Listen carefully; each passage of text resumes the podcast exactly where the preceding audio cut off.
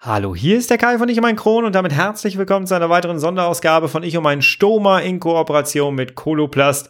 Heute reden wir über psychische Belastungen. Ich habe zwei sehr, sehr spannende Gäste dabei und das Thema ist einfach, ja, sehr intensiv und wir werden genauso intensiv darüber heute reden. Du kennst es mittlerweile, uns trennt nur noch ein Intro. Wir hören uns auf der anderen Seite des Intros. Ich freue mich wieder auf dich. Bis gleich.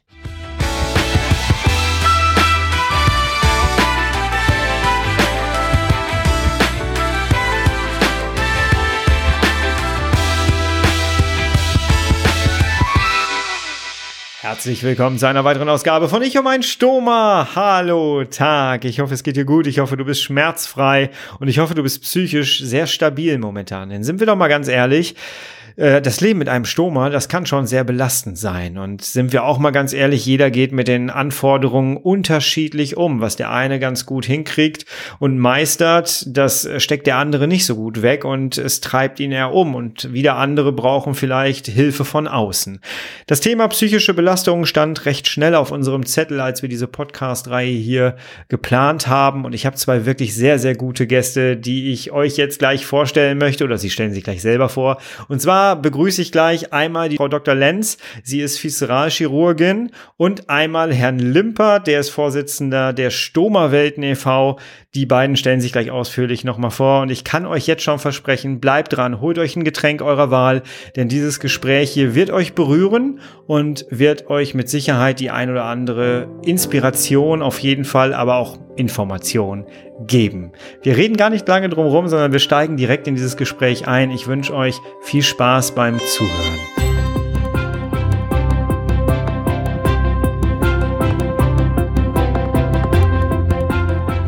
Hallo, Frau Dr. Lenz. Hallo, Herr Limpert. Schön, dass Sie die Einladung angenommen haben zu dieser kleinen Podcast-Runde hier. Ich habe Sie gerade schon so ein bisschen angeteasert im Vorspann, aber äh, möchten Sie sich bitte gerne einmal selber vorstellen? Wer sind Sie und was haben Sie zu dem Thema Stoma zu sagen? Frau Dr. Lenz. Ja, hallo, ich bin Christina Lenz. Ich bin Oberärztin in den Helios Kliniken in Schwerin bin äh, 45 Jahre alt, glaube ich, wenn ich richtig nachgerechnet habe. und äh, bin eben in der Bauchchirurgie tätig, äh, habe also tatsächlich täglich und live und in Farbe mit Stoma-Patienten zu tun, weil ich sie anlege und wieder zurück verlege und äh, die Patienten vor- und nachbetreuen darf. Ich habe im Rahmen dieser Tätigkeit ähm, eine Zusatzausbildung mir gewünscht und dann auch durchgeführt, ähm, dass ich eben die komplette Fachweiterbildung Psychoonkologie habe, so dass ich also da gleich vielleicht ein klein bisschen anders als ähm, der ein oder andere Kollege die Seele hinter den Stomaträgern äh, mit sehe und entsprechend auch mit begleite, was mich vielleicht ein klein bisschen von anderen äh, Chirurgen unterscheidet. Herr Limpert. Ja, vielen Dank für die Einladung. Äh, ich bin selbst Stomaträger seit oh, seit langer Zeit. Ich habe meinen Stoma mit 18 bekommen, das ist mittlerweile 25 Jahre her. Ähm, und äh, habe die, die Entscheidung damals zu dem Stoma auch bis heute nicht bereut. Ähm, lebe schon sehr, sehr viel, äh, sehr, sehr lange jetzt sehr äh, glücklich zufrieden mit dem Stoma und äh, bin darüber hinaus Initiator der äh, Stummerwelt und äh, der aktuelle Vorsitzende der Selbsthilfe Stummerwelt e.V. Wir sind eine der beiden großen Selbsthilfeorganisationen für Stummerträger in Deutschland. Wunderbar, wunderbar. Das heißt, Sie haben auch mit Sicherheit gleich eine Menge zu erzählen über das Thema psychische Belastung. Und wir haben gesagt, wir wollen das im Vorgespräch gesagt, wir wollen das so ein bisschen anhand von Vorurteilen auch ein bisschen äh, ablichten, das Thema. Aber fangen wir erstmal ganz am Anfang an. Äh, das beginnt ja meistens im Krankenhaus. Frau Dr. Lenz, äh, wann entscheiden Sie eigentlich, äh, dass ein Stoma gelegt werden muss? Ja, da gibt's ja zwei ganz unterschiedliche Situationen im Grunde. Das eine ist das vorher besprochene und mehr oder weniger erwünschte Stoma, wobei es eben die Patienten gibt, die eine lange Krankheitsgeschichte haben, wie zum Beispiel bei Colitis-Patienten, wo eben das Stoma dann irgendwann ähm, die Erlösung von schlimmeren äh, Problemen ist, ähm, über Patienten, die man eben mit einer Tumoroperation vorbereiten kann und das eben besprechen kann und die Fürs und Widers verschiedene Therapiemöglichkeiten eben abwägen kann und eine entsprechende Vorbereitung sowohl körperlich als auch seelisch durchführen kann. Und die Alternative ist eben tatsächlich der Notfallpatient, der völlig unvorbereitet in eine Operation gehen muss oder aber eben eine Operation, die anders läuft als geplant und das Ergebnis dann eben ein Stoma ist, das möglicherweise vorher so nicht besprochen war. Und das ist dann für die Patienten jeweils ein großer Unterschied, ob das eben vorbereitet war und eine gewisse Akzeptanz schon mitbringt oder ob man quasi ganz von vorn anfängt mit dem, mit der Annahme dieses neuen Körperbildes. Und das ist ganz unterschiedlich, wie Menschen damit umgehen dann. Ich gehöre tatsächlich zu dem Notfallpatienten. Bei mir ist äh, der Darmriss ähm, auf einem Röntgenbild entdeckt worden, als ich mit äh, schweren Schmerzen dann ins Krankenhaus kam. Und dann ist er auch in der Notaufnahme gerissen und dann ging es eigentlich auch sehr schnell in die Notaufnahme, äh, in den OP. Und ähm, als ich dann aufgewacht bin, hatte ich ein Iliostoma, hatte gar keine Ahnung davon, was mich da jetzt erwartet. Ähm, wie gehen Sie mit solchen äh, fragenden Blicken dann um, wenn Sie dann wieder vor dem Bett stehen? Meistens wahrscheinlich auf einer Intensivstation. Ja, also tatsächlich vor allen Dingen mit Ehrlichkeit. Ich glaube, das, was am schlimmsten ist für den Betroffenen, ist, wenn man den Eindruck hat, man verliert seine Selbst, äh, seine, seine Selbstbestimmung, seine Autorität, seine ähm, seine Handlungshoheit. Und das ist ja das, was äh, neben der Krankheit selbst und den Schmerzen und diesem veränderten Körperbild, das ist, was den Patienten am meisten Angst macht häufig, dass sie in Zukunft und für immer auf Hilfe angewiesen sind, dass sie nie wieder ihr Leben werden führen können, ähm, dass sie vorher geführt haben, dass sie alleine dastehen mit einer Situation, der sie sich nicht gewachsen fühlen. Da kann man ganz viele Ängste nehmen, dass man eben tatsächlich zum einen Hilfe anbietet, auch ernst gemeinte Hilfe dann zur Verfügung stellt, ähm, dass man zum Beispiel auch ganz am Anfang auf der Intensivstation eben erklärt, um was für eine Art der Veränderung der Körperlichkeit es sich handelt, ob es, und das finde ich auch nach wie vor wichtig, ob es für immer ist oder vorübergehend oder zumindest welcher Zeitraum im Augenblick zu erwarten ist. Ob es eben eher Wochen, Monate oder für immer ist. Ich glaube, auch da ist eine Ehrlichkeit wichtig für die Akzeptanz. Und ähm, dass eben niemand alleine ist und dass wir, dass es viele Menschen gibt, die mit einem Stoma leben und niemand nach Hause geht, ohne dass er eine Handlungshoheit über seinen Körper hat. Von uns ist es zumindest in unserem Entlassungsmanagement so vorgesehen, dass also jeder eine intensive Schulung bekommt, dass er eben mit seinem Stoma so vertraut ist, dass er zu Hause zurechtkommt, ohne Angst haben zu müssen. Das ist etwas, was uns ganz, ganz wichtig ist und äh, dass es eben eine andere Form der Körperlichkeit ist. Und wenn man so ein bisschen Lachs bei der Visite sagt, es ist wie Po abwischen, nur an einer anderen Stelle, dann reduziert das häufig Ängste. Ja, indem man einfach sagt, trauen Sie sich ruhig. Es ist nicht anders als sonst. Es ist nur an einer anderen Stelle. Und man kann es genauso lernen, wie äh, das, weil man es vorher konnte. Am Anfang hat man ja ganz, ganz viele Fragen und äh, man sieht sie dann meistens im Krankenhausbetrieb ja auch dann für ein paar Minuten morgens am Bett. Ja. Ähm, und da ist ja so ein bisschen die Hemmschwelle, da dann alle Fragen direkt loszuwerden. Ähm, wie handeln Sie das so in Ihrem Alltag? Für Sie ist das ja was Alltägliches. ganz ne? genau. Also tatsächlich mit dem Text, ähm, für uns ist es alltäglich, für Sie nicht. Fragen Sie gerne jederzeit. Wir haben das, den großen Luxus, dass wir auf der Station ein sogar doppeltes Team inzwischen haben von Stationsarzt, die tatsächlich die, den ganzen Tag über, also den Arbeits arbeitstäglich auf Station sind. Das heißt, es ist auch tatsächlich ein ärztlicher Ansprechpartner da. Das zweite ist, dass wir eben äh, einen Stomatherapeuten haben, der auch hauptberuflich bei uns tätig ist. Der ist also auch verfügbar und kommt dann täglich. Und ähm, das dritte ist, dass ich das auch gerne bei der Visite mache, dass entweder ich anbiete, dass ich wiederkomme, ähm, dass ähm, Patienten auch aufgefordert werden und sagen, haben Sie noch Fragen, haben Sie noch Wünsche und nicht nur dieses, guten Tag, geht es Ihnen gut? und da häufig dann tatsächlich die Frage kommt, äh, können Sie später nochmal wiederkommen, ich hätte noch ein bisschen was zu klären. Das ist tatsächlich etwas, was doch auch häufiger in Anspruch genommen wird, eben außer der Reihe. Und wir haben natürlich das, den große Glück, dadurch, dass wir ähm, onkologisches Zentrum sind, dass wir Psychoonkologen im Krankenhaus haben, die man dann eben auch auf einem kurzen Weg im Zweifel mal hinschicken kann und sagen, die Seele braucht auch mehr als nur ein Arzt mhm. und einen Stomatherapeuten, um da ein bisschen ähm, die Ressourcen des Patienten noch ähm, aus der Versenkung zu locken, die er ja definitiv hat, aber in dem Moment nicht findet. Können Sie kurz anreißen, was ein Psychoonkologe macht? Gerne. Das ist in so einem Fall, ein, tatsächlich ein, wie auch immer, äh, vorgebildeter Mensch. Grundsätzlich kann das jeder lernen und jeder werden, ähm, der eine medizinische oder ähm, psychologische Vorausbildung hat. Und äh, das ist im Grunde eine Zusatzausbildung, geht über ein Jahr und ähm, beschäftigt sich im Grunde damit, dass die Seele des Menschen im Rahmen der Tumortherapie genauso betroffen ist wie der Körper des Menschen. Und ähm, dass für viele Menschen ja eine Krebsdiagnose also die größte vorstellbare Katastrophe ist, aber das Leben ist in dem Moment ja nicht zu Ende und es ist so schade um den Rest des Lebens, wenn man das nicht nutzt. Es gibt sogar Studien, die zeigen, dass das ähm, Outcome der Behandlung besser ist, wenn man die Seele mitbetreut. Aber das ist wirklich schwer zu messen, so dass das auch immer wieder angefeindet wird. Tatsächlich haben bei uns alle Tumorpatienten die Möglichkeit, äh, mit einem Psychoonkologen zu sprechen, also mit einem auf Tumorpatienten geschulten Kollegen, der quasi sich deren Seele und deren Nöten annimmt, um eben die Lebensqualität des Patienten möglichst hoch zu halten, trotz der Tumortherapie und mit allem, was damit zusammenhängt. Ja. Herr Limpert, Sie haben selber einen Stoma. Ähm, wie haben Sie das erlebt damals, als der gelegt wurde? Hatten, war das für Sie was, was völlig in Ordnung war von Anfang an? Weil Sie haben gerade selber gesagt, Sie haben sich den gewünscht.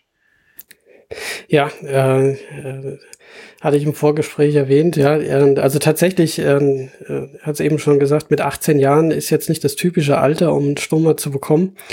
Ähm, äh, ich hatte eine chronisch entzündliche Darmerkrankung, Colitis ulcerosa, wurde mit 14 äh, bei mir diagnostiziert. Die Krankheit war schon ein bisschen länger unterwegs, bis sie diagnostiziert wurde. Und ähm, äh, ist jetzt schon so lange her. Damals gab es die medikamentösen Therapien, die wir heute haben. Äh, die gab es damals noch nicht. Das heißt, ich bin durch die ganze Pubertät hinweg äh, und mein Teenageralter durch äh, vor allen Dingen mit Cortison therapiert worden und war aber in einem Dauerschub. Also die äh, CED-Zuhörer äh, können sich jetzt so ein bisschen vorstellen, was das bedeutet hat. Ähm, und mir wurde dann äh, von meinem Gastroenterologen, als ich dann volljährig war, doch nahegelegt, darüber nachzudenken, den äh, Dickdarm äh, entfernen zu lassen, was ja bei einer Colitis ulcerosa dann quasi zur Heilung führt.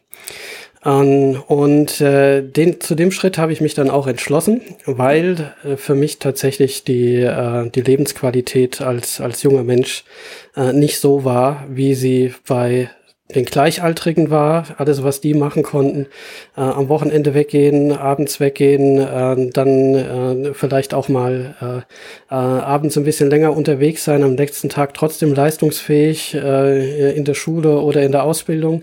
Ähm, das hat bei mir alles nicht funktioniert. Ähm, war da sehr eingeschränkt und wollte einfach nur ein ganz normales Leben haben, wie andere auch. Und dafür habe ich dann auch gerne den, den Beutel am Bauch in Kauf genommen der mir vom ersten Tag an äh, nach der Operation tatsächlich ein ganz anderes Leben wiedergegeben hat. Vor allen Dingen hat er in meinem Kopf etwas beendet, was jahrelang sich da drin abgespielt hat, nämlich der ständige Gedanke an die Toilette. Mhm. Wo ist die mhm. nächste Toilette? Wie schnell komme ich dahin? Wenn ich irgendwo fremd war, der erste Blick ging äh, dahin, wo, wo äh, ist, ist tatsächlich die nächste Toilette. Ähm, wenn man äh, sich irgendwo dort doch mal ins Kino gegangen ist oder so. Man hat sich dahin gesetzt, wo der Fluchtweg zur Toilette optimal war. Äh, und all diese Geschichten, die waren plötzlich von einem Tag auf den anderen weg. Und das ist so eine Befreiung, wo man tatsächlich sagen muss, mit dem Stoma verliert man ja seine Kontinenz. Aber man bekommt die Kontrolle zurück. Und das war für mich äh, der entscheidende Punkt, äh, den ich mir erhofft hatte, schon im Vorfeld, deshalb der Wunsch nach dem Stoma äh, und der sich dann auch so bestätigt hat. Das heißt, die psychische Belastung war im Grunde genommen bei Ihnen vorher und die haben Sie im Grunde genommen abgelegt mit dem Stoma. Ja, mit, mit der Stoma-Anlage bin ich die psychische Belastung, den Stress, den die Krankheit verursacht hat, mit mir losgeworden. Das ist ja auch mal eine schöne Botschaft, die man so nach draußen geben kann, auf jeden Fall. Aber in ihrer Arbeit mit anderen Menschen erleben sie auch, dass äh, ja für viele die Situation trotzdem eine psychische Belastung ist. Ähm, wir haben im Vorfeld uns vereinbart, dass wir mal so ein bisschen uns an Vorurteilen, an den gängigen Vorurteilen, die immer wieder aufkommen, so ein bisschen entlang hangeln. Was wäre denn so das, das Erste, was Ihnen direkt einfällt? ja, das ist ziemlich naheliegend. Frau Dr. Lenz hat es ebenso beschrieben mit, äh, es ist wie Po-Abputze nur an einer anderen Stelle. Äh, aber tatsächlich, äh, ich habe ja dann keine Kontrolle mehr. Äh, äh, die, äh, bei mir war es jetzt anders, aber bei anderen, die dann Stoma bekommen, die hatten vorher die Kontrolle noch. Und äh, das, äh, jetzt haben wir dann den Beutel am Bauch, der uns die Kontrolle zurückgibt, aber da muss ich erstmal Vertrauen reinbekommen. Erstmal ist es ein Fremdkörper äh, und äh, ich mache mir ganz viele Gedanken drum, hält das wirklich an meinem Bauch? Was ist, wenn der Beutel voll läuft? Äh, hält das dann immer noch? Ist das wirklich dicht? Kann da jemand was riechen? Geht da irgendwas durch? Sieht man dann vielleicht was auf den Klamotten? Gibt es Flecken? Ähm, überhaupt die Angst, sieht da jemand was, wenn der Beutel sich füllt? Ähm, in der ersten Zeit, das ging selbst mir so, ähm, äh, läuft man durch die Innenstadt und hat das Gefühl, äh, jeder, der an einem vorbeiläuft, scha schaut einem auf den Bauch mhm. und äh, sieht oder merkt, äh, dass da ein Stummer ist. Das ist völliger Mumpitz. Das spielt sich nur im Kopfkino ab. Ähm, selbst wenn jemand sehen würde, da ist eine Beule am Bauch irgendwie unterm Pullover oder so, weil der Beutel voll ist, der käme doch nie auf die Idee dran zu denken, dass das ein Stoma ist. Wer weiß denn? ja, dann? Ja, wer, wer weiß denn tatsächlich, bevor er nicht irgendwie eine Erfahrung damit hat, selbst oder im direkten Umfeld oder beruflich damit zu tun hat, äh, was ein Stoma ist und dass das vielleicht, was sich da unter dem Pullover jetzt gerade wölbt, ein Stoma sein kann und dass derjenige vielleicht gerade ein bisschen hektisch guckt, weil er auf der Suche ist nach einer Toilette, wo er seinen Stomabeutel leer machen kann. Also es, es ist ein wahnsinniges Kopfkino, was dann abgeht in uns und äh, was natürlich auch wieder eine Belastung ist, solange bis man tatsächlich die Erfahrungen macht, ähm, dass das alles halb so wild ist, dass das alles wunderbar funktioniert, dass es zuverlässig ist, dass die Hilfsmittelversorgung zuverlässig ist, dass ich mich einfach darauf verlassen kann. Man riecht nichts, man sieht nichts, äh, man hört auch selten was. Ab und zu macht das Stummer mal Geräusche. Das kann passieren, äh, wenn ich was äh, Plänes gegessen habe oder wie auch immer. Es können auch mal laute Geräusche sein. Da lernt man aber auch mit umzugehen. Das ist vielleicht in einzelnen Situationen manchmal unangenehm, äh, wenn das Stoma dann Geräusche macht, wenn man es gerade gar nicht brauchen kann. Aber auch die Erfahrungen macht man und lernt damit umzugehen und wächst daran. Mhm. Und äh, wenn man dann das Vertrauen in die ganze Situation gefunden hat, dann ähm, steigt auch entsprechend das Selbstbewusstsein und äh, man geht dann auch selbstbewusster mit der ganzen Situation um. Man neigt natürlich auch immer dazu, Dinge ignorieren zu wollen. Das ist eine menschliche Eigenschaft. Und tatsächlich ist das Stoma eine ständige Erinnerung an diesen Makel, an das Problem, an die Krankheit, an die Einschränkung. Und solange man nicht quitt ist mit seinem Stoma, ist das Stoma ein ständiges äh, Mahnmal sozusagen an das Problem. Und das, glaube ich, ist etwas, ähm, das zu überwinden eben ein großer Schritt ist, ne? dass man eben tatsächlich sagt, ähm, das sind zwei unterschiedliche Dinge. Die Krankheit, die zu dem Stoma geführt hat und mein Stoma selbst. Ich kann mein Stoma versorgen, auch wenn die Krankheit, die dazu geführt hat, ich immer noch doof finde. ähm, dass man das nicht in einen Topf schmeißt, ist, glaube ich, ganz, ganz wichtig. Aber es ist eben eine Erinnerung an die körperliche Versehrtheit und an die körperliche, ähm, ja, wir denken immer alle, wir sind irgendwie unantastbar, aber das ist ja ein ganz grober, großer Irrglaube. ja, und in unserer Gesellschaft ist halt jung, schön, schlank, sportlich ist das, was alle brauchen, alle sein müssen und das, was halt repräsentativ ist, wenn man in der Stadt durch die Fußgängerzone läuft und alles, was davon abweicht, fällt ja schon auf. Und ich glaube, diese Abweichung zu akzeptieren, fällt ohnehin schon schwer. Aber wir werden alle nicht jünger, nicht schöner und die Dellen am Po, die sind eben auch nicht vermeidbar. Und so ist es dann eben im Zweifel auch mit einem Stoma, der dann eben zum Körper gehört. Das ist etwas, was man eben lernen muss. Ja. Ist es nicht auch so, dass es, ähm, dass man sich das erste Mal vielleicht auch sich intensiv mit seiner eigenen Verdauung auseinandersetzt? Was führt jetzt dazu, wenn ich mir ja. jetzt einen Kuchen reingebe, äh, den ich vorher äh, immer selbstverständlich äh, gegessen habe und den ich dann einfach nicht mehr gesehen habe? Und plötzlich muss ich mich mit allem auseinandersetzen. Vielleicht auch erstmal mit dem Unterschied, was ist ein Dünndarm, was ist ein Dickdarm, oder? Also die meisten Menschen, ja, die meisten Menschen wissen erschreckend wenig über ihren Körper, finde ich. Ich weiß nicht, wie ihre Erfahrungen da sind, aber ähm, selbst mit Dr. Google ist es so, dass es doch häufig sehr fragmentarisch ist und sehr bei vielen doch sehr grob die Vorstellung, was da in ihrem Körper so passiert und plötzlich ist man eben da gezwungen, sich damit auseinanderzusetzen und Spezialist für die eigene Krankheit zu werden.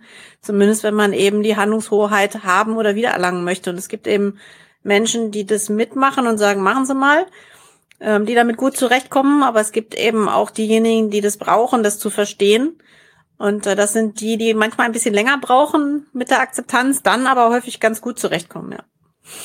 Ja, ja. Herr Limpert, Sie wollten noch was sagen? Ja, äh, es, es ist in unserer Gesellschaft nun mal so, dass wir ja auch nicht drüber sprechen. Ne? Es ist ja nicht ja. so, dass wir uns morgen begegnen, die Hände schütteln und sagen, ähm, und hattest du heute schon einen guten Stuhlgang? Ähm, obwohl Darmgesundheit ja eigentlich ein Riesenthema ist oder Thema sein sollte für jeden. Und ähm, tatsächlich, äh, auch ich selbst wusste vieles über meine Verdauung nicht bevor ich dann tatsächlich mit einer Darmerkrankung zu tun hatte und versucht habe, über die Ernährung und damit auch äh, über die Verdauung ähm, äh, einfach Dinge zu steuern, dass es mir besser geht. Ja, und auch mit dem Stoma, äh, da ist es auch so, dass ich natürlich über mein Ernährungsverhalten, über meine Ernährungsweise und auch über mein Essverhalten, das unterschätzen auch viele, also wie esse ich, äh, nicht nur was esse ich, sondern wie esse ich, ähm, äh, tatsächlich sehr viel steuern kann. und damit auch ein Stück weit den, äh, äh, ja, ein Stück weit mehr Kontrolle über meine Ausscheidungen wieder bekomme, auch wenn ich die Inkonti also die Kontinenz verloren habe in dem Fall. Ja. ja ich hänge noch so ein bisschen mit dem Gedanken, was Sie vorhin sagten, Herr Limper, dieses, ich gehe durch die Straßen mit meinem Stoma und alle gucken mir, habe das Gefühl, alle gucken mir auf den Bauch. Und äh, ich musste gerade so ein bisschen schmunzeln, weil es war tatsächlich so, als ich auf der Intensivstation wach geworden bin, habe ich auch jemanden ans Bett gebeten und äh, dann die Frage gestellt, was ist eigentlich ein Stoma? Und äh, deswegen musste ich gerade so ein bisschen grinsen, als Sie dann gesagt haben, naja, ich wusste es ja selber vorher nicht. Und jetzt gehe ich durch die Straße und denke, jeder weiß genau, was da jetzt gerade eigentlich ist und guckt mir genau natürlich jetzt jetzt dahin. Ähm, äh, ja, das ist äh, etwas, was vielleicht dann wirklich auch in unserem Kopf äh, dann, dann abs sich abspielt an Bildern. Und was ist der Schlüssel, um das in den Griff zu kriegen, äh, um mit sich selber dann auch nach außen ähm, ja bewusst, selbstbewusst aufzutreten? Erfahrungen machen. Also wir lernen ja dann ganz schnell in den Phasen. Wir machen Erfahrungen und äh, merken dann, dass sich Ängste, die wir haben oder Befürchtungen nicht bestätigen. Ähm, dann äh, daran wachsen wir ganz schnell und äh, extrem helfen kann, ist, wenn wir halt jemanden auch zum Austausch haben, der uns so mal die, die ersten äh, gröbsten Ängste nimmt. Äh, Frau Dr. Lenz hat das eben schon angesprochen, da, da wird in der Klinik schon viel gemacht. Ähm, äh, außerhalb der Klinik ist es dann die Selbsthilfe, die als Ansprechpartner zur Verfügung steht, dass man sich einfach mit Gleichbetroffenen, die dasselbe schon mal durchgemacht haben, die dieselben Gedanken hatten, die dieselben Erfahrungen gemacht haben, äh, dass man sich mit ihnen austauschen kann. Beziehungsweise die Stoma-Experten, ne? die Stoma-Pflegekräfte, die einen dann auch zu Hause weiter begleiten und eben mit Tipps und Tricks ja. und äh, in ka großen Katastrophen dann äh, hilfreich zur Seite stehen können und so. Ich glaube, das er ergänzt sich gut, ja. Wir, wir haben da einfach das Glück, dass wir ein Riesennetzwerk haben in dem Moment, das einen auffängt. Das sind, wie gesagt, das sind die Profis in der Klinik und in der ambulanten Versorgung, aber dann auch die, die Betroffenen selbst, die sich organisieren, um sich gegenseitig zu helfen. Und ähm, äh, ja, mit, mit den Vorurteilen, die, die ich eben geschildert habe, fängt es ja erst an. Ähm, es kommen ja dann noch ganz andere Gedanken. Dann habe ich die ersten Erfahrungen gemacht, die äh, schlimmsten Ängste sind wir genommen, dann geht's weiter. Jetzt sehe ich anders aus. Ähm, äh, wie wirkt sich das jetzt auf meine Partnerschaft aus? Äh, bin ich jetzt noch attraktiv für meinen Partner? Ähm, ist eine Frage, die ziemlich viele sehr früh beschäftigt. Dann kommt das Alltägliche. Kann ich äh, meine äh, Besorgung, äh, Versorgung des Haushalts, ähm, meinen Job, sportliche Aktivitäten, meine Hobbys, kann ich das alles wieder machen, jetzt mit dem künstlichen Darmausgang? Oder geht das nicht mehr? Muss ich mein ganzes Leben umkrempeln? Ähm, Ernährung ist ein großes Thema. Vielen stellen sich die Fragen, muss ich mich jetzt besonders ernähren? Gibt es eine Stoma-Diät oder andere Dinge, an die ich mich halten muss? Ähm, auch eine Frage, die uns sehr häufig gestellt wird, äh, kommen die Betroffenen und sagen, im Krankenhaus wurde mir gesagt, ich darf nicht mehr wie fünf Kilo heben jetzt. Ja, und dann sagen sie, das geht in meinem Job überhaupt nicht. Wie soll ich das machen? Ne? Ähm, und äh, dann auch tatsächlich damit verbunden auch ein Stück weit Existenzängste. Wenn ich meinen Job nicht mehr machen kann, was mache ich denn dann? Ja? Hm. Ähm, also das, da kommt ganz, ganz viel in sehr kurzer Zeit. Ähm, und äh, da baut sich ganz schön was auf und das muss man erstmal bewältigen. Ja, jetzt haben wir ja zum Glück gerade hier zum Glück eine Ärztin dabei. Äh, Frau Dr. Lenz, was ist an dieser 5-Kilo-Geschichte dran? Das beschäftigt tatsächlich sehr viele. Ja, letztendlich ist es so wie bei allen Narben, die wir im Menschen hinterlassen. Narbenbildung braucht Zeit. Da gibt es verschiedene Phasen der Narbenbildung, Narbenentwicklung und dann der Stabilisierungsphase, wo man sagt, wenn bis jetzt nichts passiert ist, passiert auch nicht viel. Tatsächlich ist es so, dass wir ja letztendlich eine Lücke in die Bauchwand äh, machen müssen, um ein, den Stoma-Durchtritt zu schaffen. Und diese Lücke ist natürlich prädestiniert dafür, dass andere Dinge sich durch diese Lücke versuchen, ihren Weg zu schaffen. Das hat aber mit den fünf Kilo wenig zu tun. Äh, wenn Sie auf medizinischen Kongressen sind, gibt es äh, immer eine Sitzung, dass äh, Paras die parastomale Hernie, also der äh, Bruch neben dem Stoma, weil das einfach ein großes Thema ist äh, für alle Patienten, die Stoma tragen. Ähm, das hat aber tatsächlich mit Sport und fünf Kilo wenig zu tun, sondern es ist äh, zum einen tatsächlich eine Frage der technischen Anlage des Stomas, wo der Einzelne wenig, wirklich wenig dafür kann und das andere ist tatsächlich eine Frage des Bindegewebes, für das kann er auch nichts. Insofern, das Leben ist schön, das Leben ist kurz und man darf es und soll es mit dem Stoma auch genießen und fünf Kilo sind eine Ente. Ähm, ich rate meinen Patienten immer vier Wochen nach der OP sich ein bisschen zu schonen. Alles danach ist wahrscheinlich dann für die Entwicklung einer Hernie ziemlich egal. Und wir können aus der Erfahrung von ganz vielen Stomaträgern sagen, es gibt eigentlich nichts, was man mit dem Beutel am Bauch nicht machen kann äh, sei das Sport oder Hobbys. Es gibt äh, Beispiele von, von allen möglichen, auch äh, Leistungssport äh, tatsächlich Beispielen.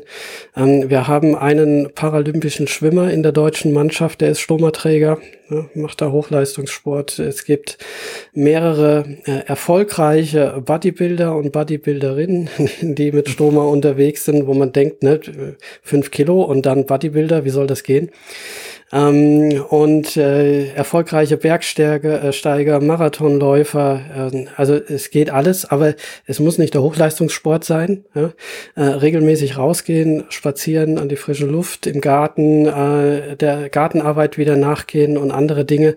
Alles an körperlicher Aktivität ist auch mit dem Stoma genauso möglich wie vorher. Ich habe hier mit einer, äh, in dieser Podcast-Reihe mit einer Stomatherapeutin aufgenommen und die hat äh, dann erzählt, dass man durchaus mit bestimmten Hilfsmitteln, auch mit einem Iliostoma zum Beispiel, in, ins Freibad gehen kann und schwimmen gehen kann.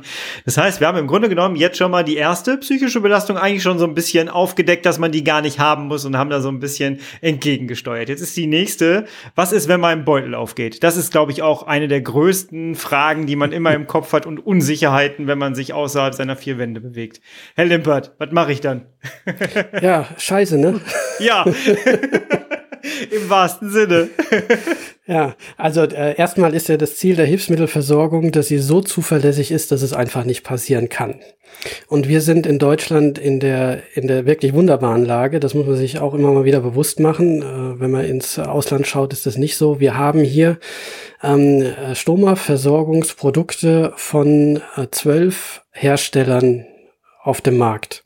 Und eine wahnsinnig breite Palette von Einzelprodukten, das sind über 1000 Einzelprodukte, so dass wir tatsächlich in der Lage sind, mit erfahrenen Stomatherapeuten äh, und dieser riesen Produktauswahl tatsächlich jedes noch so kurios angelegte Stoma ähm, sicher versorgen zu können. Hm? Also jeder, der wirklich mit Problemen kämpft, dass die Versorgung nicht so lange hält, wie sie sollte oder tatsächlich unberechenbar immer mal wieder äh, undicht wird, ähm, der sollte sich dringend mit seinem Stomatherapeuten oder seiner Stomatherapeutin zusammentun und nach Alternativen suchen. Das, wir haben noch keinen Fall erlebt, wo sich das nicht verbessern ließ am Ende. Also wenn die Stomaversorgung zuverlässig ist und ich mich da absolut drauf verlassen kann, ähm, diese Erfahrung muss ich natürlich machen. Das, das Vertrauen in die Hilfsmittelversorgung muss ich haben. Ähm, aber wenn das gegeben ist, dann sind die Ängste einfach unberechtigt. Das kann immer noch passieren. Das ist mir auch passiert. Äh, also ich bin, habe die, die glückliche Situation, dass mein Bauch relativ flach ist. Ich keine äh, Dellen oder äh, Narben im Stomabereich habe, die äh, meine Stomaversorgung äh, arg kompliziert machen. Ähm, ich komme, habe eine sehr zuverlässige äh, Hilfsmittelversorgung äh, am Bauch, aber trotzdem passiert es auch mir so ein, zweimal im Jahr, dass dann tatsächlich was schief geht. Und äh, manchmal liegt es auch einfach nur an einem Materialfehler. Das in der Produktion, das ist eine Massenproduktion, auch mal irgendwo was durchgerutscht ist äh, äh, und äh, an einer Stelle eine Schweißnaht aufgeht. Äh, und mir ist es dann schon passiert, dass ich in, in Konferenzen auf der Arbeit dann plötzlich gemerkt habe, oh, hier wird's warm am Bauch da stimmt irgendwas nicht. Äh, habe mich da mal schnell auf die Toilette verabschiedet und habe dann gesehen, oh Mist, jetzt kannst du eigentlich nicht zurück.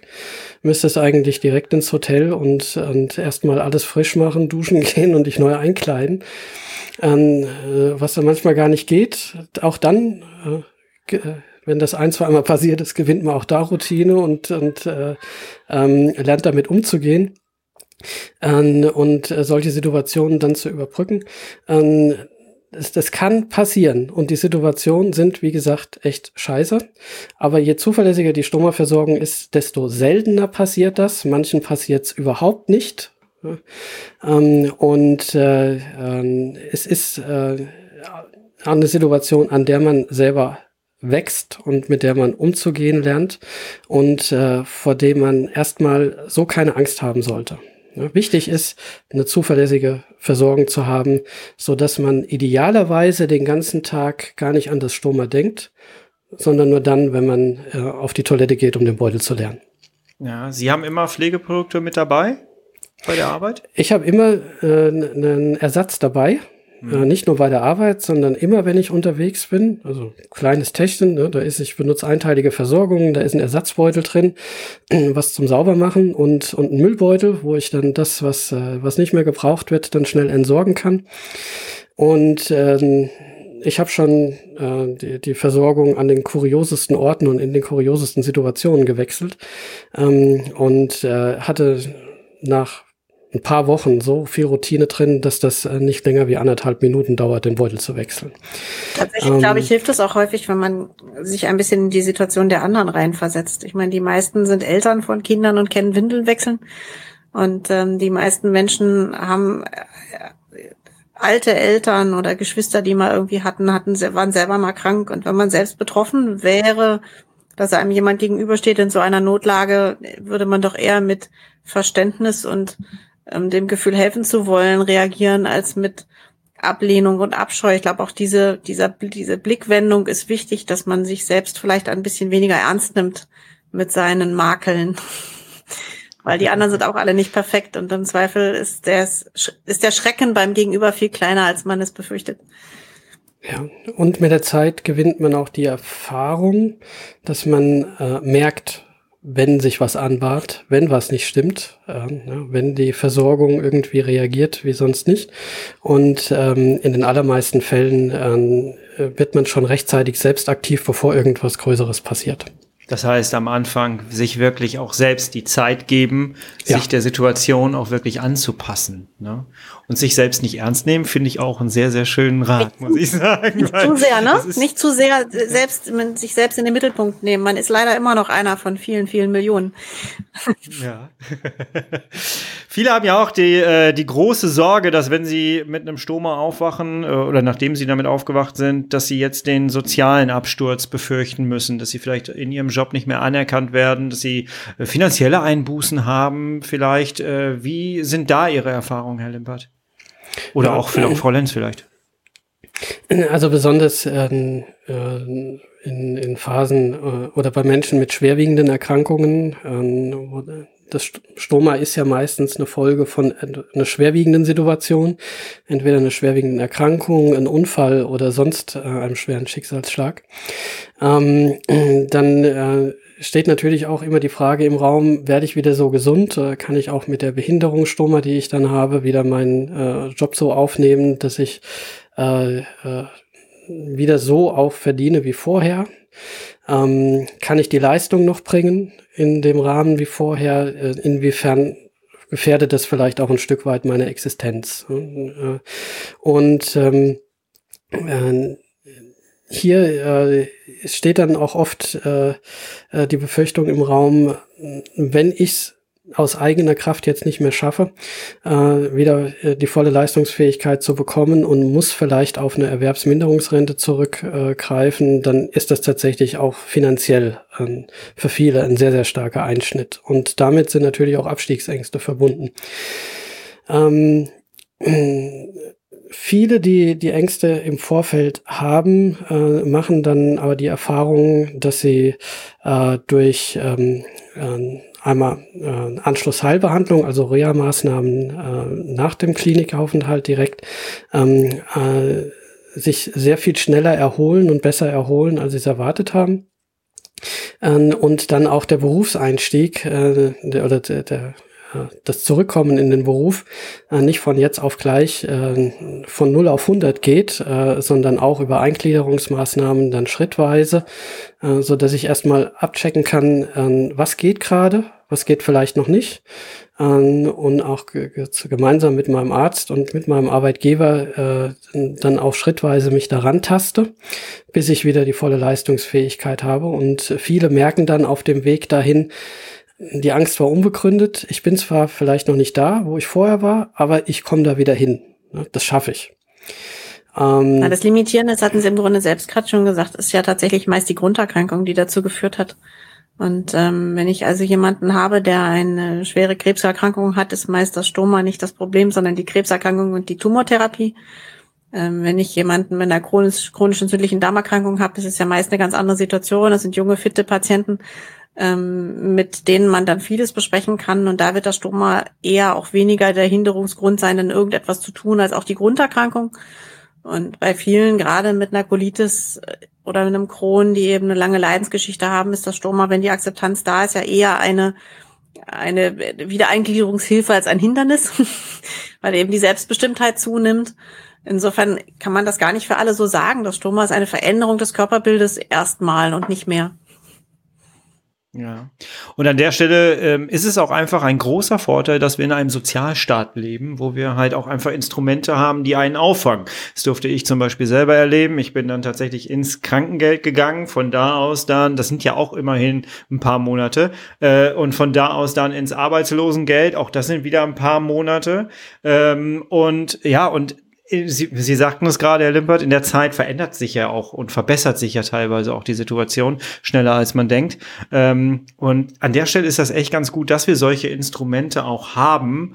Wir müssen vielleicht nur uns selber jetzt zutrauen, dass wir wieder in unsere Kraft zurückfinden. Ne? Wobei dann natürlich dann die Grunderkrankung die, äh, die Weiche dann auch irgendwo stellt, inwieweit das möglich ist. Ne? Ja. Was, ja. Ja, was Frau Dr. Lenz gerade gesagt hat, äh, gerade nochmal in Bezug auf CED, ähm, ist auch meine eigene Erfahrung. Ähm, ich habe nach der Stromoperation und äh, nach einer Anschlussheilbehandlung ähm, gemerkt, dass äh, die Power zurückkam, die ich vorher so nicht mehr kannte. Und ich habe damals tatsächlich meinen erlernten Beruf, in dem ich dann gearbeitet habe, äh, äh, geschmissen. äh, habe nochmal ein Jahr pausiert und habe mein Abi nachgeholt und habe danach nochmal eine Lehre gemacht äh, in, äh, in der IT und äh, in der ich jetzt seit 25, nein, nicht ganz seit 25 Jahren, seit 25 Jahren habe ich das stumme, aber seit äh, äh mehr als 20 Jahren jetzt mittlerweile arbeite. Mhm. Und den Schritt hätte ich ohne die Operation nicht machen können. Das kann ich mir jetzt im Nachhinein betrachtet nicht vorstellen, dass das funktioniert hätte. Auch sehr interessant, ne? Auch sehr interessant. Würden Sie unterstreichen, dass Sie viel mehr auf sich jetzt achten aufgrund Ihrer Situation? Dass Sie viel mehr bei sich sind? Das wird ja auch immer sehr gerne in irgendwelchen Foren erzählt. Man ist da mit einem Stoma viel mehr bei sich. Können Sie sowas unterstreichen oder haben Sie da eine eigene Denke zu? Ähm, ich weiß nicht, äh ob ich das wirklich so differenzieren kann für mich persönlich, weil ich, wie gesagt, schon in, in jungen Jahren dann auch mit der äh, chronisch entzündlichen Darmerkrankung äh, mich schon sehr intensiv mit mich, mit mir selber beschäftigt habe und äh, auch in, äh, auf langen Strecken äh, auf mich alleine gestellt war, mit wenig Unterstützung der Eltern, zum Beispiel, wenn ich 100, 150 Kilometer weit weg über mehrere Wochen in der Spezialklinik war. Meine Eltern waren selbstständig im Einzelhandel. Die konnten da nicht einfach mal äh, zwei Wochen pausieren und äh, dann bei mir am Krankenbett sein. Wenn du das mit 14, 15 Jahren mitmachst, ähm, das prägt dich. Äh, da mhm. lernst du sehr schnell selbstständig zu werden und auch für die Selbstverantwortung zu übernehmen. Ähm, wie gesagt, von daher weiß ich nicht. Ich glaube, ich bin schon, äh, wenn man das so definieren kann, da schon sehr lange bei mir. Aber äh, ich habe auch das Gefühl, dass viele, die dann in die Situation ähm, hineinkommen äh, und dann das Stoma haben, äh, dass die zum ersten Mal auch solche Dinge durchleben, wie wir sie eben schon äh, teilweise angesprochen haben. Ich bin verletzlich, ich bin ähm, äh, jetzt nicht mehr unversehrt, haben sowas vielleicht vorher noch nie erlebt. Die Konfrontation auch mit dem möglichen Tod. Ne? Ähm, da haben sich viele äh, dann oft auch noch keine bewussten Gedanken gemacht bis dahin oder es zumindest immer weit weggeschoben. Ne? Ich bin ja noch nicht alt oder so. Ne? Ähm, äh, ja, äh, aber mit äh, damit ist man plötzlich konfrontiert. Und äh, das bringt dann auch dazu, sich mit sich selbst mehr auseinanderzusetzen, bewusster mit sich selbst umzugehen. Und äh, man verändert sich dann auch ein Stück weit. Ja, also man glaub, verändert diese, Handeln. Diese, diese Annahme, wir sind alle unsterblich, die, mit der wir jeden Morgen aufstehen und uns übers Wetter beklagen, das geht dabei kaputt ähm, weil man tatsächlich eben feststellt, dass wir nicht unerschütterlich, nicht unsterblich und auch nicht unverletzlich sind. Und diese körperliche Unversehrtheit, auf die wir ein Recht zu haben, formulieren, ist einfach ein, äh, ja, ist ein Nebelgespinst und es funktioniert halt so nicht. Es gibt ein ganz schönes Buch, das heißt Shattered Assumptions. Es geht eigentlich um ähm, im weitesten Sinne Kriegsveteranen, ähm, die sagen, das Problem ist, wenn du einmal gelernt hast, dass das Gute nicht automatisch eintritt und dass man kein Recht darauf hat, dass alles gut wird. Dass man das dann äh, ähm, quasi verallgemeinert und sagt, oh Jemine, ähm, es ist immer alles schlecht und immer alles gemein und so dieses Vertrauen, dieses Grundvertrauen in das Gute erschüttert wird, weil man eben nicht mehr davon ausgeht, das wird schon. Nein, es wird im Zweifel nicht und wir sind nicht verletzt, wir sind verletzbar und wir sind sterblich allesamt und diese Erkenntnis ist schmerzlich für jeden Einzelnen weil es nicht zu unserem Alltag gehört, mehr. Früher war es normal, da in großen Familien wurde geboren und gestorben, diese Zeiten sind vorbei. Heute wird heimlich im Krankenhaus oder im Altersheim gestorben, aber gestorben wird ansonsten eigentlich gar nicht. Selbst wenn ich meine Freundin frage, wie geht es dir, ist es ja eigentlich mehr rhetorisch, weil die, eine, also eine negative Antwort möchte man eigentlich gar nicht hören, wenn man ehrlich ist.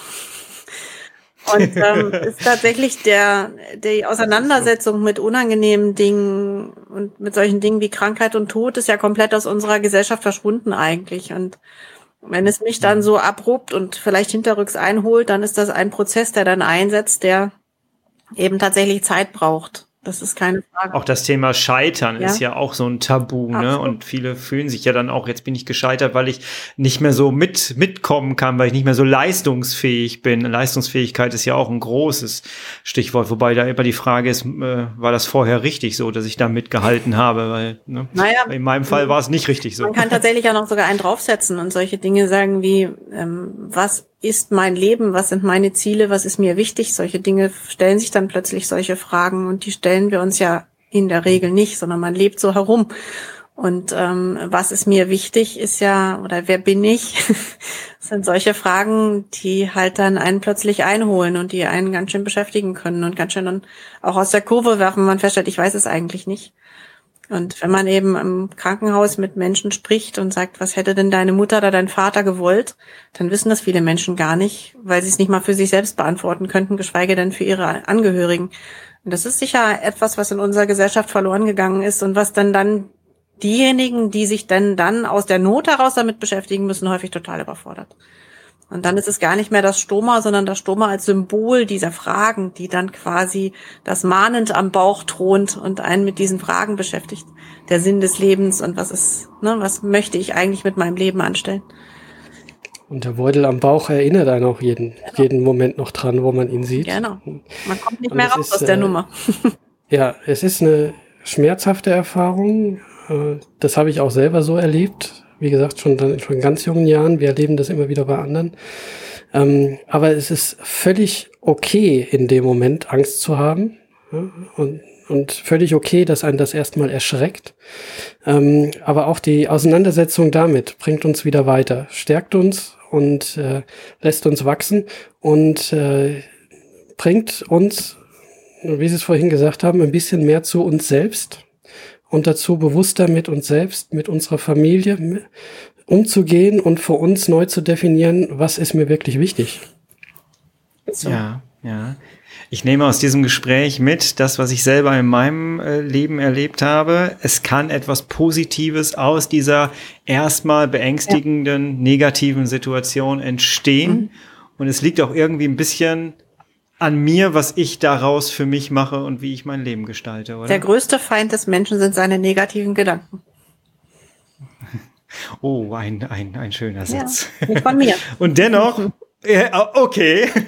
Und dennoch möchte ich ganz gerne jetzt mit Blick auf die Uhr, die Zeit rast. Ähm, es wird mit Sicherheit, und da möchte ich ganz gerne zum Schluss noch drauf äh, zu sprechen kommen, es wird mit Sicherheit trotzdem Menschen geben, die sagen, ich pack das aber nicht. Ich kriege es nicht hin. Und wenn ihr da so toll drüber redet, das ist schön, mich äh, catcht das nicht, ich äh, komme damit nicht klar. Was kann man den Leuten anbieten? Frau Dr. Lenz. Ja, da ist ja tatsächlich dann dann sicher die Seele ganz vorne, wo man sagen muss, es braucht dann sicher jemanden, der den Menschen auffängt und begleitet. Sei es denn dann der Psychoonkologe, der eben ähm, den Erstkontakt macht oder tatsächlich der Hausarzt, der dann, dann zu einem Psychologen überleitet. Manchmal ist es auch einfach ein Arzt oder ein Mensch, der mal zuhören muss, ein bisschen sortiert. Und dann ist natürlich der nächste Schritt, dass man tatsächlich sagt, was ist der körperliche Makel, was ist das echte Problem daran, warum es nicht geht? Gibt es etwas, was man daran verbessern kann? Das hat der Herr Limpert vorhin schon gesagt, ne? einen professionellen Stomatherapeuten, der im Zweifel dann auch Ängste nimmt und Probleme löst, die einen dann tatsächlich einschränken.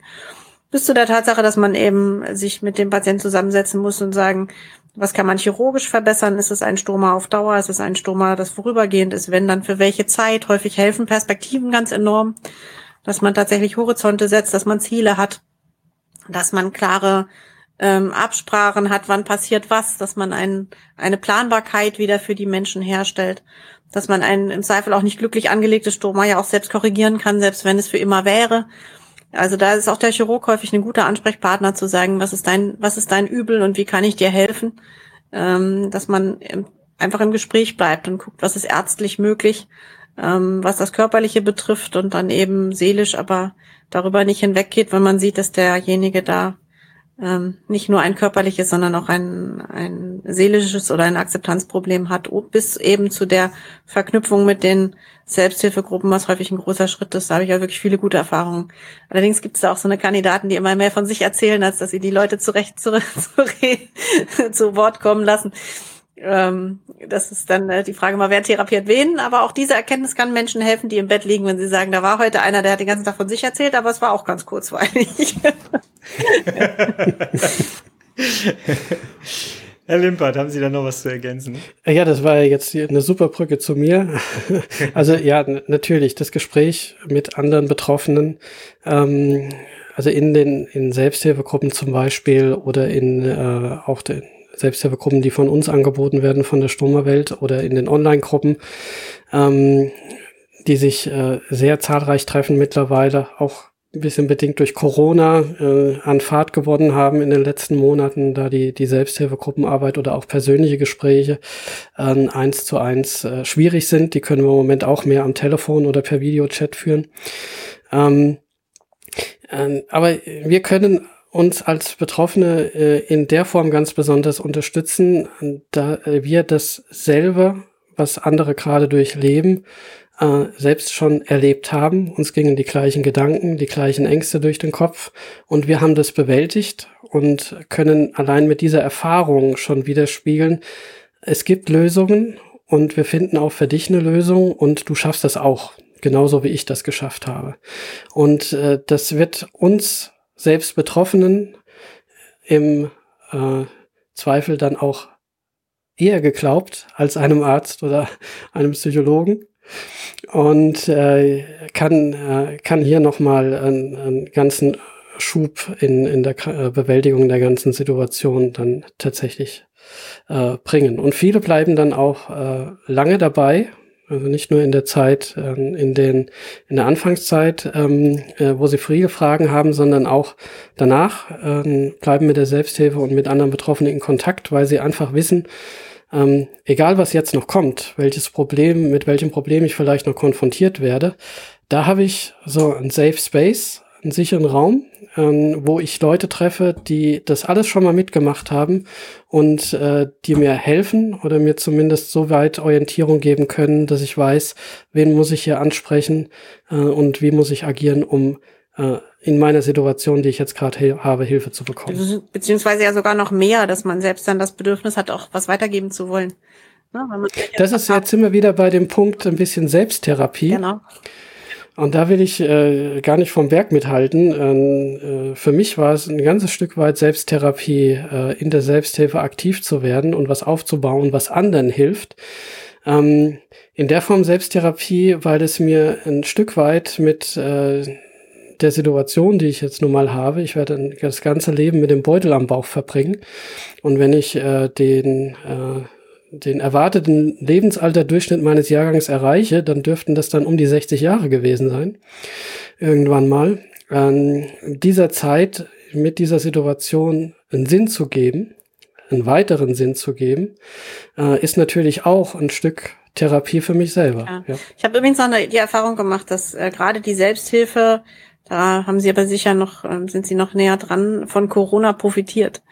Weil gerade schambesetzte Themen ja und Selbsthilfe ja häufig doch eine große Überwindung sind und gerade wenn man eben bei Stromaträgern oder bei anderen schwierigen Themen wie Süchten oder Übergewicht oder solchen Dingen äh, Betroffenen früh mit dem Thema Selbsthilfe kommt, dann schrecken die erstmal zurück, weil sie dann solche Cartoons vor sich sehen, wo sie in einem Kreis, Stuhlkreis sitzen und sich irgendwie im wahrsten Sinne des Wortes die Hosen runterlassen müssen.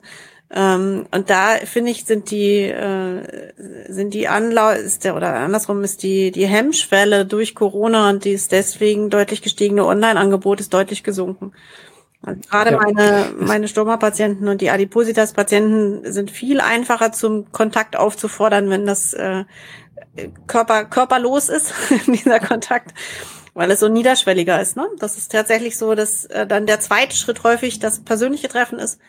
Aber das Online-Kennenlernen, die, die Schwelle ist einfach deutlich niedriger. Und insofern habe ich die Erfahrung gemacht, dass ich Patienten eher in die Selbsthilfegruppen motivieren kann, seit es ähm, weniger äh, das körperliche Gefühl des, äh, des ähm, Ausgesetztseins einer nicht kontrollierbaren Situation ist. Ja, es ist im Moment so eine zwiespältige Geschichte, äh, was Corona mit der Selbsthilfe macht. Auf der einen Seite ist die klassische Selbsthilfearbeit, so wie wir sie seit 45 oder fast 50 Jahren kennen, die Basisarbeit über die Selbsthilfegruppen lokal, die sich regelmäßig treffen, äh, die Besuche von Patienten in den Krankenhäusern kurz nach der Operation und äh, all diese direkten Kontaktangebote, die finden seit einem Jahr nicht mehr statt. Überhaupt nicht. Ähm, äh, das ist äh, ein großer Einbruch auf der einen Seite für die Selbsthilfe, auf der anderen Seite, äh, wie Sie es eben schon sagen, die Digitalisierung macht gerade einen Riesenschub in der äh, Selbsthilfe.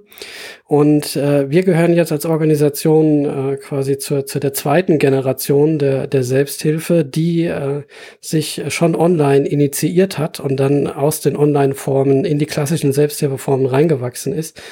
Ähm, wir merken gerade äh, kolossal, wie viel mehr ähm, Anfragen wir über unsere Internetkanäle bekommen und äh, bauen jetzt die Internetkanäle auch massiv aus, weil es einfach viel selbstverständlicher wird, über alle Social-Media-Plattformen hinweg ähm, auch äh, seine Themen wie äh, Behinderung, chronische Erkrankung und so weiter zu adressieren und dort nach Hilfe zu suchen. Das, äh, äh, also heute noch über die, einfach klassisch über eine Internetseite da präsent zu sein, ähm, äh, damit erreicht man gar nicht mehr alle. Und dann, äh, man muss auf Facebook, Instagram, äh, auf YouTube äh, und den ganzen Plattformen da sein und dort erstmal die Fragen, die eigentlich alle haben, äh, klären. Und äh, damit erreicht man ganz viele Leute schon ganz früh und aus unserer Sicht am besten Fall schon vor der Operation, dass sie gar nicht mehr mit den großen Ängsten, zumindest in geplante Operationen reingehen. Das heißt im Grunde genommen, wenn ich das Gefühl habe, ich pack das nicht, dann ist die erste Aufgabe, dass ich es laut sage und an allen Stellen, die mir gerade zur Verfügung stehen. Und ab dann wird es meistens schon weitergehen. Genau. Dann geht es schon mal sehr schnell weiter. ähm, wie war denn das? Ähm, Menschen, die denken, dass Schweigen Probleme löst, äh, stecken auch den Kopf in den Sand und denken, es hört auf zu regnen deshalb. Ein schönes Schlusswort, das nehmen wir. Alle Links äh, zur Stoma-Welt äh, findet ihr unter dieser Podcast-Folge hier. Ähm, klickt da euch gerne durch, äh, nehmt da Kontakt auf und äh, euch wird da relativ schnell dann der Kontakt auch äh, hergestellt, oder? Sie reagieren sofort, ne? Wir reagieren überall. Wir haben ganz viele ehrenamtliche Helfer, die unsere Social-Media-Kanäle mit moderieren. Es gibt das Stoma-Forum, ähm, das seit 2003 schon da ist, die erste große Kommunikationsplattform für Stomaträger in Deutschland war. Und wir haben natürlich auch viel zum Anschauen und zum Nachlesen auf unserer Internetseite und auf YouTube. Wunderbar. Also nutzt die Angebote und ich hoffe, wir konnten ein bisschen Information, ein bisschen Motivation und auch Inspiration rübergeben. Äh, ja, danke, Frau Dr. Lenz, für die Zeit und für dieses schöne Gespräch. Da, danke, Herr Limpert. Herr Limpert, wir beide hören uns auf jeden Fall nochmal in einer weiteren Folge. Darauf könnt ihr euch da draußen auch noch freuen. Ähm, ja, bis hierhin erstmal herzlichen Dank für dieses tolle Gespräch. Tschüss. Tschüss, vielen Dank. Tschüss. Frau Dr. Lenz, Herr Limpert, herzlichen Dank für diese tolle Runde. Dieses Gespräch ist mir wirklich sehr, sehr nahe gegangen, muss ich sagen. Und ich muss jetzt auch gleich nach dieser Aufnahme auf jeden Fall auch noch mal ein bisschen beim Spazierengehen oder so ein bisschen darüber nachdenken. Ähm, ich weiß nicht, wie es dir gerade da draußen geht, aber mich hat es dann doch schon ein bisschen angefasst und berührt. Jawohl. Ja, wenn es dir gefallen hat, dann sag's gerne weiter. Teil die Folge hier sowie alle anderen Folgen dieser Podcast-Reihe mit deinen Freunden, Bekannten in sämtlichen Facebook-Gruppen, wo auch immer du es teilen möchtest. Ich danke dir stellvertretend fürs gesamte Team. Ähm, ja, für deine Unterstützung. Herzlichen Dank. Ja, damit entlasse ich dich jetzt wieder in dein Leben, aber wir hören uns schon in der nächsten Woche auf jeden Fall wieder, wenn du magst. Und bis dahin bist du bitte herrlich schmerzfrei, denn das ist das Wichtigste. Bis nächste Woche. Ich bin raus. Tschüss.